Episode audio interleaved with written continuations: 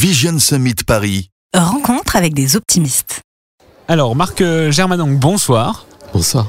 Euh, Vous êtes le directeur général adjoint de l'Institut de l'engagement. C'est quoi pour commencer l'Institut de l'engagement? C'est une association créée par Martin Hirsch et Claire de Mazancourt avec euh, un objectif fondamental qui est de prolonger le service civique, qui est une politique publique, euh, et de permettre chaque année à des milliers de jeunes de prendre conscience de l'expérience, des compétences euh, euh, qu'ils ont développées pendant ces missions d'intérêt général qu'on leur confie et qui permet d'accompagner plusieurs centaines d'entre eux, 700 par an, euh, dans leurs projets d'avenir.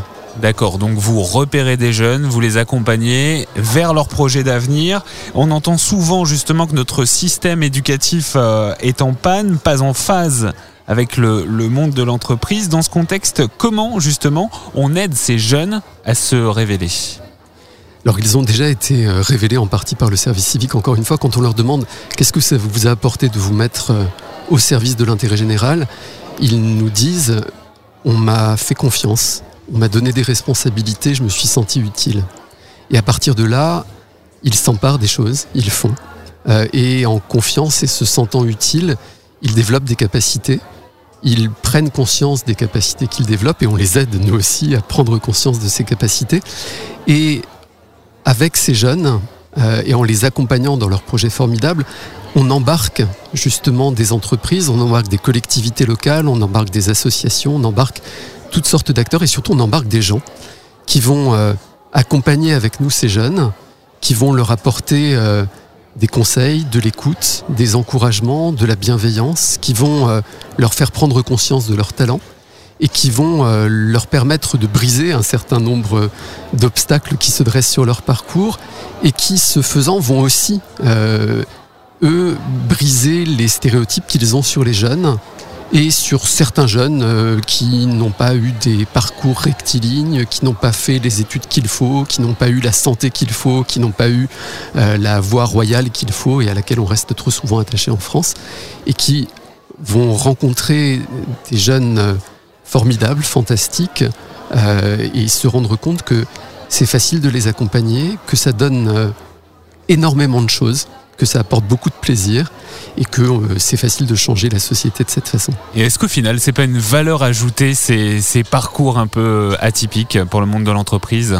Alors pour le monde de l'entreprise comme pour celui des grandes écoles par exemple, euh, les entreprises ont, ont tendance souvent, et, on comprend bien pourquoi, euh, à recruter au même endroit en se disant que c'est la seule façon de ne pas prendre de risques. Et on sait bien la version des entreprises au risque. Euh, en leur proposant euh, d'autres formes de talents et en leur montrant qu'il n'y a pas de risque, euh, on permet aux entreprises, on permet à des écoles de diversifier leurs effectifs et ce faisant d'augmenter considérablement euh, la, la valeur qu'elles créent. Comment on détecte chez un jeune son potentiel, son, son talent et comment on l'inscrit dans un projet d'avenir cohérent? Alors on le fait d'abord en demandant aux jeunes de nous raconter leur parcours de vie, enfin chacun son parcours de vie, de nous expliquer ce qu'il a fait pendant sa mission, les difficultés euh, auxquelles il a été confronté, la façon dont il les a surmontées, et puis de nous dire un, projet, son, projet d'avenir, son ambition. Euh, et en, réunissant ces trois dimensions, voilà ce qu'a été mon parcours jusqu'ici, voilà ce que j'ai fait pendant ma mission, et voilà ce que j'ai envie de faire, euh, euh, évidemment, il y, a, quelque chose qui se crée. Et puis on invite ce jeune à demander euh, à son tuteur de service civique ou de volontariat de compléter euh, son propre récit et à un témoin de son choix de le compléter aussi.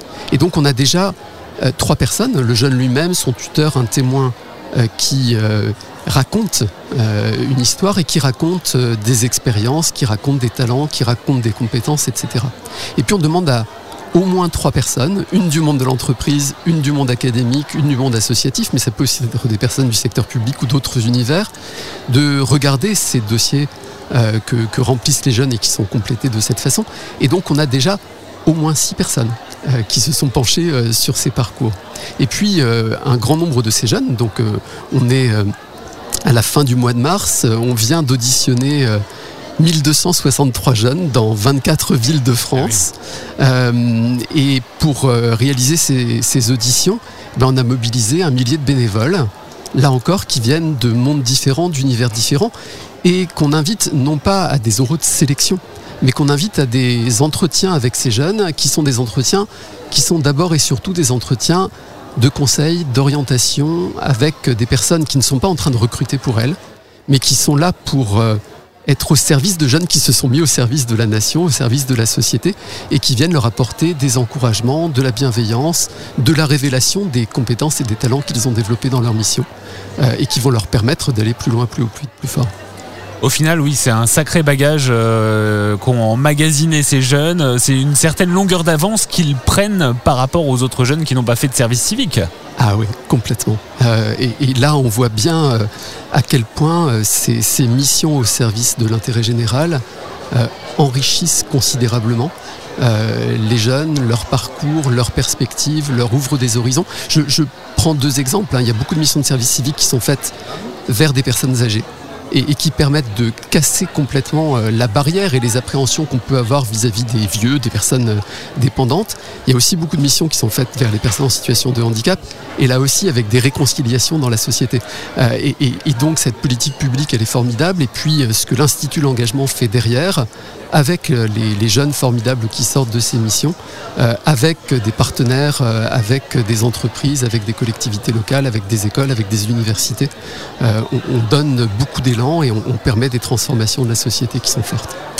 Au final, cette mission de service civique, on pourrait imaginer qu'elle s'étende à l'univers de l'entreprise. Également, forcément, ça n'aurait pas la même vocation, mais au moins ça permettrait une immersion euh, des, jeunes euh, au sein de l'entreprise. Et là encore, ça leur ferait euh, gagner euh, un précieux bagage qui leur éviterait peut-être des erreurs de parcours, comme c'est souvent le cas en matière d'orientation. Alors, peut-être, en tout cas, le choix qui a été fait par les politiques, c'est de dire euh, les missions de service civique vont être effectuées dans des organismes à but non lucratif, et elles vont l'être dans des organismes à but non lucratif avec une crainte qui est euh, des services civiques dévoyés, euh, avec une considération qui est que beaucoup d'entreprises, il y a des exceptions hein, bien sûr, mais n'ont pas des missions d'intérêt général. Il y a des missions d'intérêt général qui sont évidemment confiées à des entreprises, mais, toutes n'ont pas cet objectif-là. et puis il y a d'autres formes de, d'investissement de, de, des jeunes dans les entreprises. Les, les, stages existent, les immersions existent. Mmh. Sans doute faudrait-il faudrait les développer aussi pour casser des barrières, mais euh, le, le, service civique permet euh, des, déjà de donner des élans qui sont considérables. Je vous remercie Marc Germanong, merci à vous. Merci. Vision Summit Paris, un événement par l'optimisme.com. Média Meeting. Média Meeting.